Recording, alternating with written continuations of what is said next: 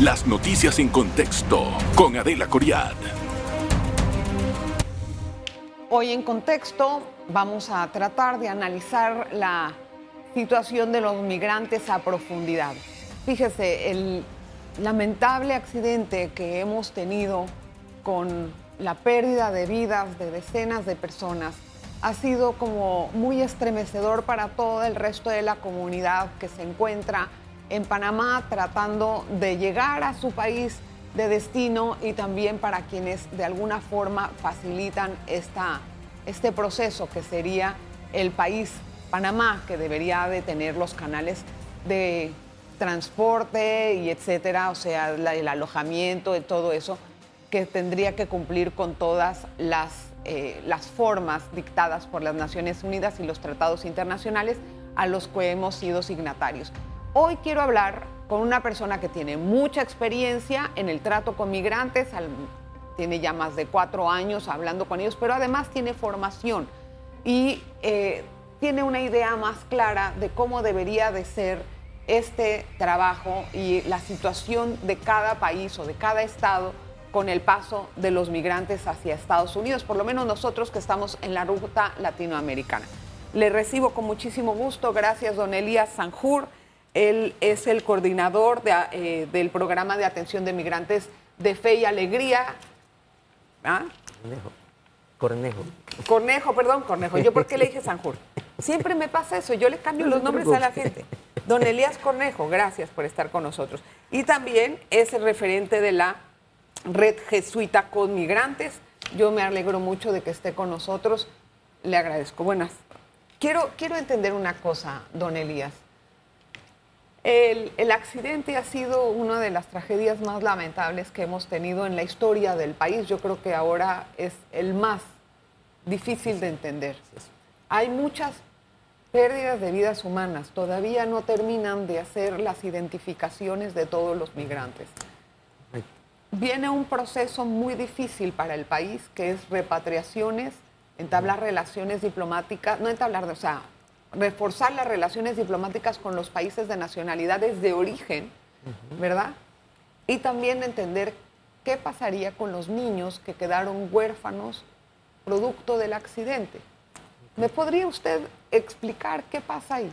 Bueno, eh, muchísimas gracias por la oportunidad, primero que nada. Este, para Fe Alegría es un privilegio poder estar en el programa y compartir un poco nuestra experticia en eso.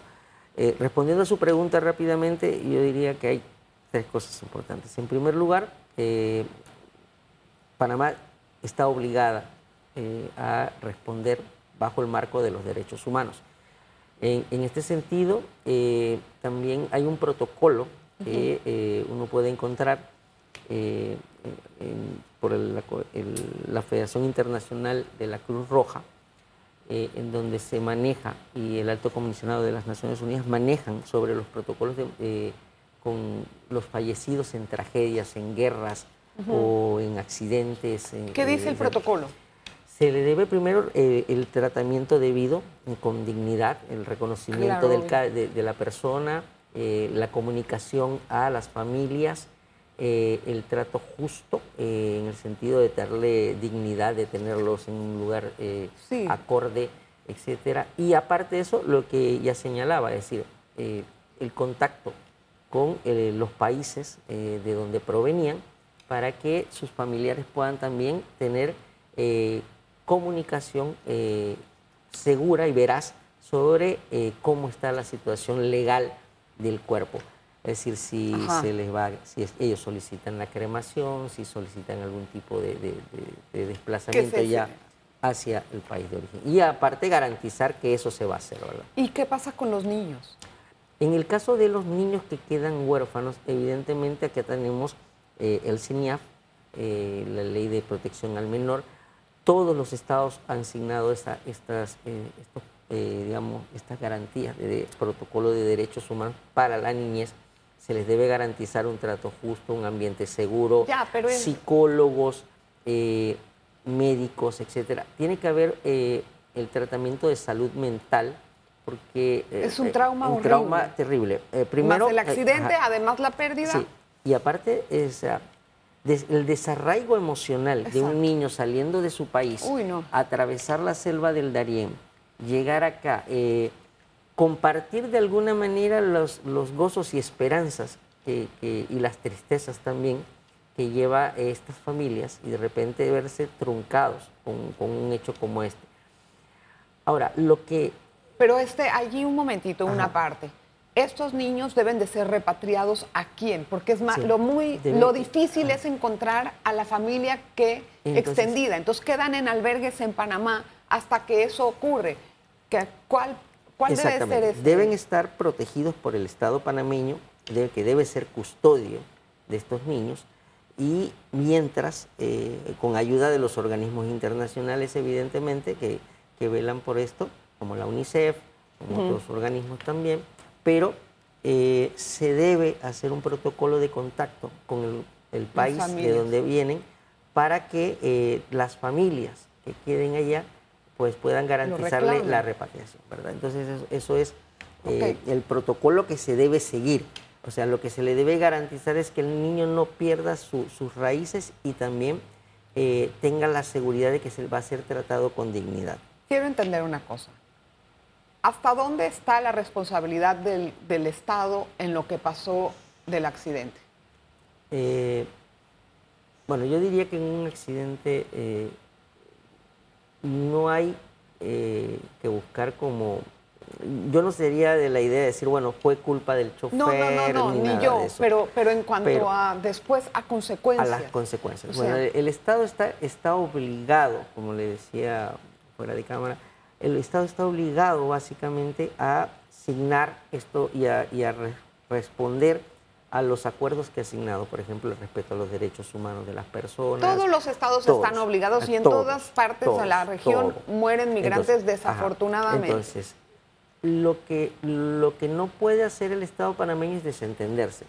Eh, obviamente eh, eh, los protocolos tienen que seguirse, ellos tienen que responder dar cuenta de esta situación y garantizarle a las personas que sobrevivieron eh, trato digno, eh, eh, ver cuál es la voluntad de ellos, si ellos van a seguir después de que se recuperen. Hay muchas personas que tienen lesiones graves. Entonces hay que darles atención médica.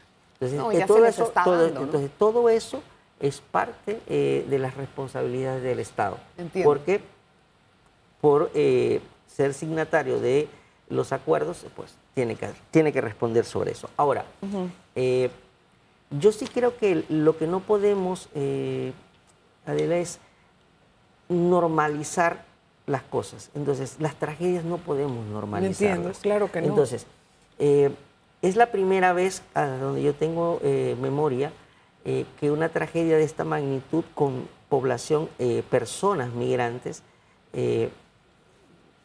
sucede en Panamá. Sucede muy eh, seguido en la frontera norteamericano-mexicana, en la frontera guatemalteco-mexicana. Entonces, sucede. No debe normalizarse. Son tragedias que son consecuencias de procesos estructurales y también coyunturales. ¿Qué es lo coyuntural de esta tragedia en Panamá? El conductor del bus se pasa de la entrada, gira, pierde el control, choca, rueda y se estrella. Y tenemos un desenlace fatal. ¿Qué es lo estructural de, esta tragedia? Las razones por las que estas personas migran. Las razones por las que migran. Migran porque eh, son, están en condiciones de pobreza, migran porque no tienen, son vulnerables, eh, están sujetos a políticas de estados eh, en donde hay, digamos, menos libertades o menos, uno puede sí, hay violencia. Hay violencia, hay, gente que eh, migra por violencia social, hay quienes migran por, por, por, la propia pobreza, por hambre, por guerras, etc. Si uno va a la lista de las personas que iban en ese bus, la mayoría eran ecuatorianos, eh, haitianos y venezolanos tres países que están en condiciones de vulnerabilidad extrema. Tengo que hacer una pausa, don Elías. Ya, ya regresamos con más. No se vaya, vamos a analizar algunas otras situaciones sobre la migración internacional. No se vaya.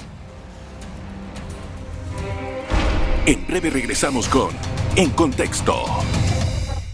Gracias por continuar en sintonía. Vamos a conversar, vamos a seguir nuestra plática con don Elías Cornejo. Él es el programa, el coordinador del programa de atención de migrantes de Fe y Alegría. A ver, don Elías, en Panamá eh, yo quiero poner en contexto este accidente sin pretender normalizar o justificar nada, pero sí quisiera yo poner en, contexto esta situación, el lamentable accidente. Ayer las autoridades dijeron que han transportado o se han ido de Panamá o han pasado por Panamá en los últimos años 500 mil migrantes. Y por fortuna nunca hemos tenido esta situación. Este accidente, ¿cómo se ve en esa cifra y en ese contexto? Bueno, si uno... Para eh, hablar de una ruta segura. Sí. Yo creo que, yo creo que eh, es plausible eh, lo que ha hecho el gobierno de Panamá. No vamos a, minimizar lo que se ha hecho. Yo creo que el gobierno, eh, dentro de los límites, ha hecho lo justo.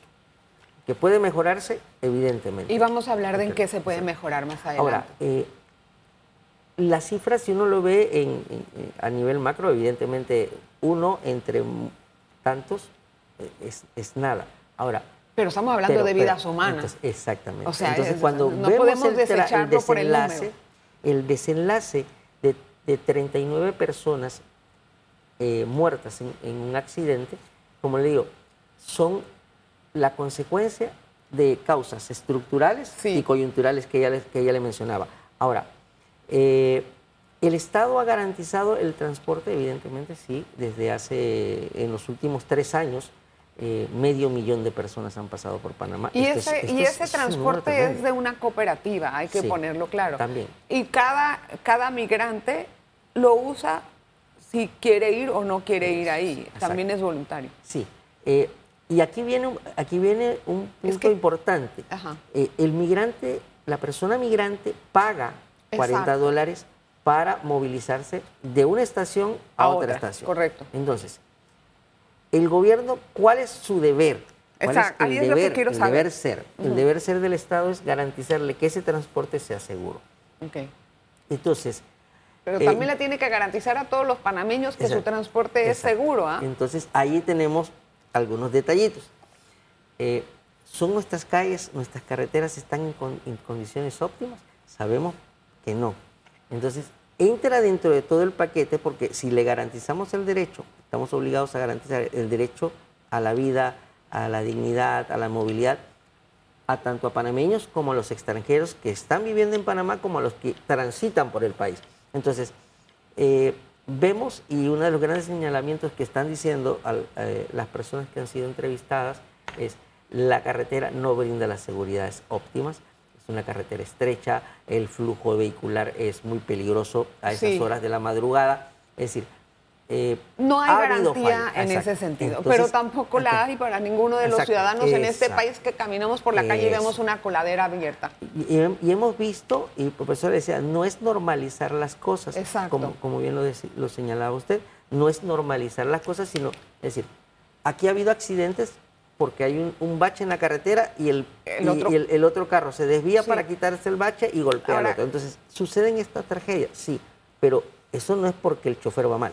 Entiendo. Ahora, quiero entender una cosa.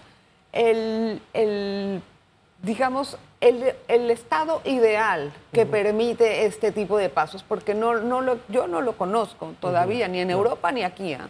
No conozco que exista un estado ideal de todas las condiciones que uno asignatario con buena voluntad de la ONU.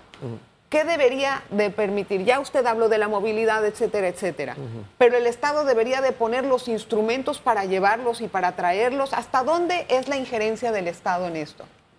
Bueno, hay dos cosas que yo, que, que yo creo que debería garantizarse primaria y agregaría una tercera. La primera es el derecho a la vida garantizar el derecho a la vida implica que tanto en el caso particular de quienes entran por el Darién, tanto el Estado colombiano como el Estado panameño eh, aúnen esfuerzos para hacer estaciones que sean seguras y dignas para la sabemos que está pasando entonces hay que recibirlos con condiciones mucho mejores eh, en esto no lo puede hacer solo Panamá, tiene que ser un, trabajo en conjunto. a Colombia eso no ha sucedido. Eh, estamos, hablando, estamos hablando que el Estado panameño ha dicho que tiene un gasto de 50 millones de dólares, pero también hay que ver que eh, dentro de la migración hay un ingreso enorme de, de- de dinero, tanto a las, eh, a las Se le va el comunidades. crimen organizado también Sí, y a las, a las comunidades claro. les entra, pero a ellos. Claro, pero no solo en el, en el lapso panameño,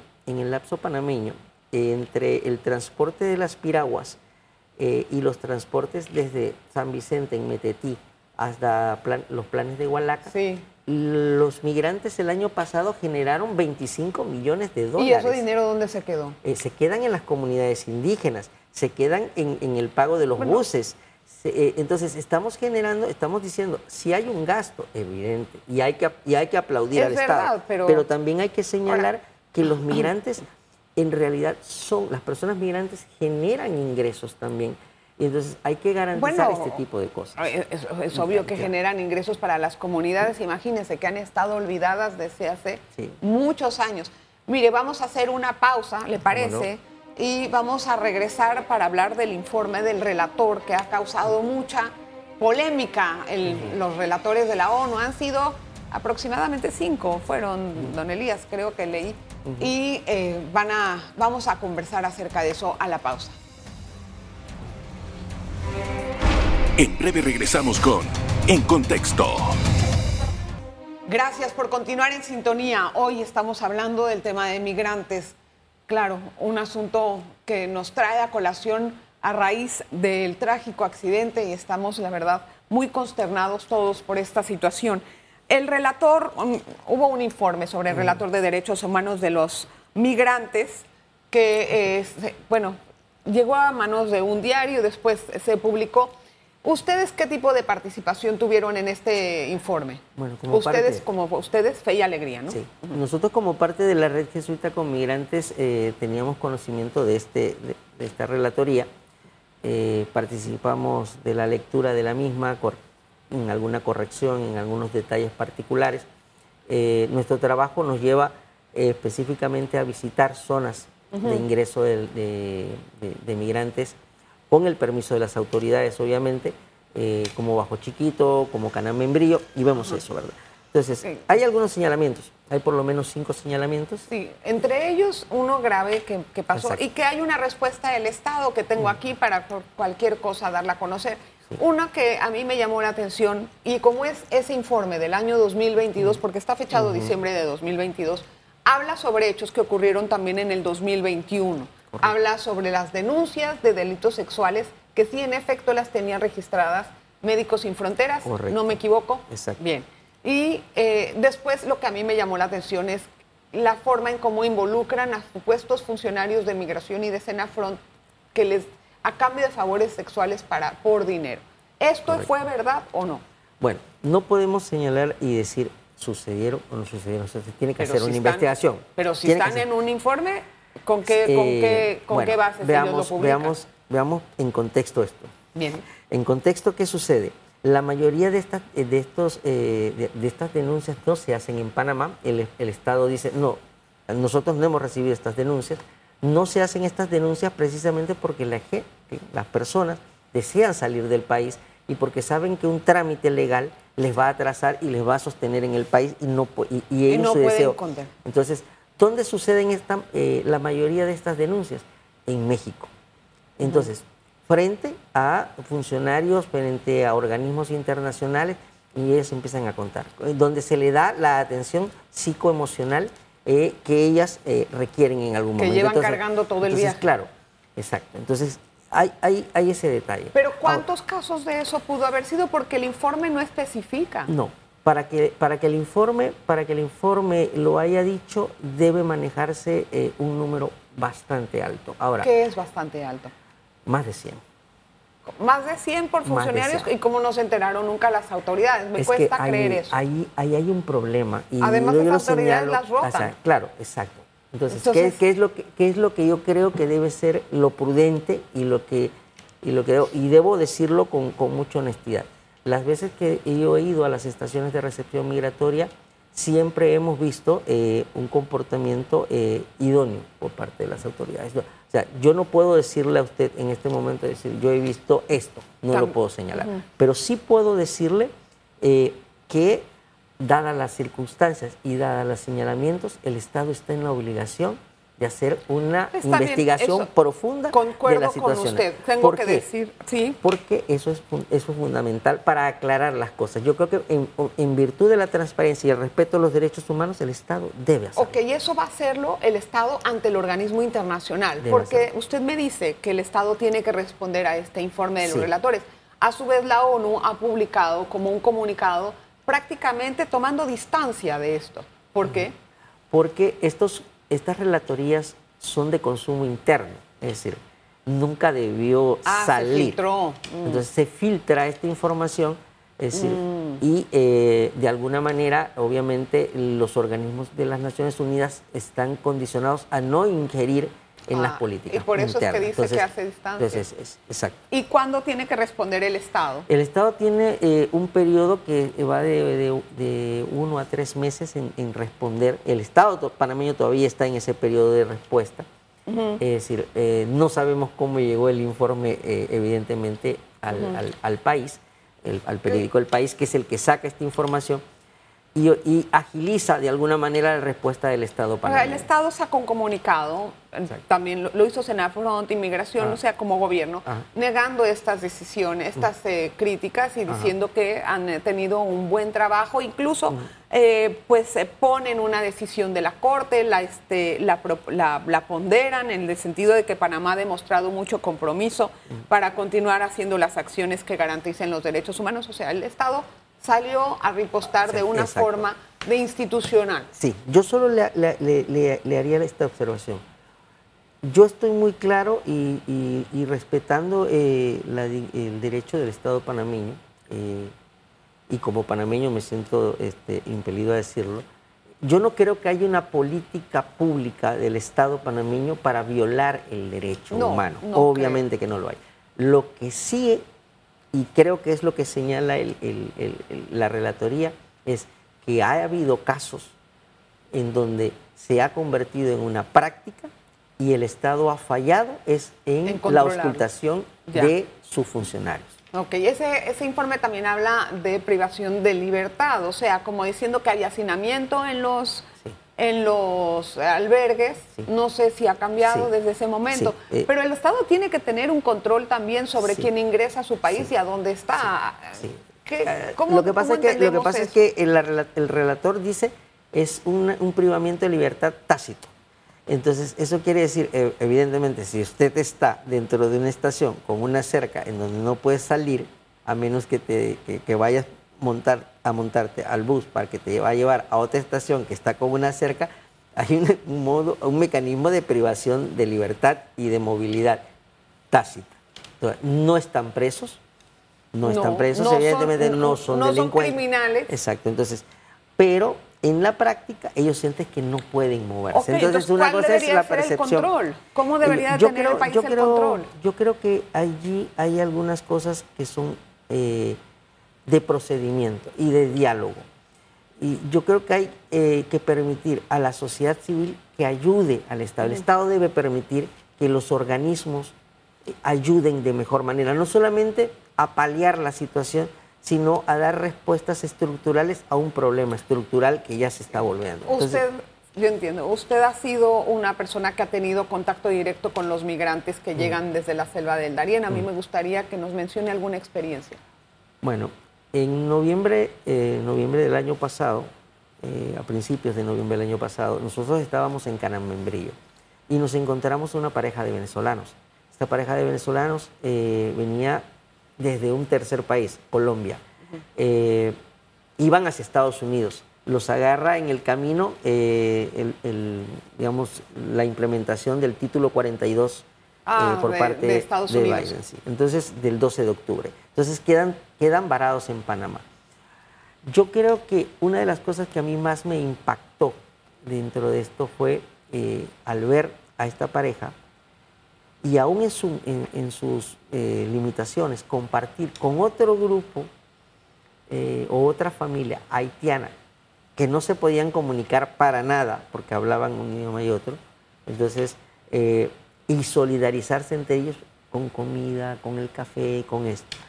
Y luego la otra experiencia marcante del año pasado fue una familia haitiana cuyo esposo cae en coma, le da el síndrome de Guillain-Barré. ¿En dónde? Eh, aquí en Panamá. No, pero ¿en qué parte del, tra- del trayecto? De- ya entrando en Metetí, Ajá. lo llevan a Ahí Chepo. cayó- ahí cayó en coma. Sí, ahí cayó en coma, lo llevan al Hospital Santo Tomás, fallece en diciembre y una semana después nace su hija. Ay, mira tú. Entonces su niña nace y yo siempre he dicho que es un milagro de la vida. eh, Mm. Y la mamá pasó la- la- selva la selva con embarazada. Sí. Entonces yo creo que esta, también- esta, esta belleza de niña es la terquedad de la vida insistiendo en Ah, Es verdad. sostenerse. Analias, tanto se habla de la selva de Arienita, pero aún así hay insistencia en cruzarla. ¿Por qué? porque la vida es terca y el deseo de querer vivir y vivir mejor y tener eh, opciones para tu familia, para ti, es terco. Aunque Y aun- sabes que puedes morir. Aunque sabes que puedes morir. Bueno, gracias, don Elías.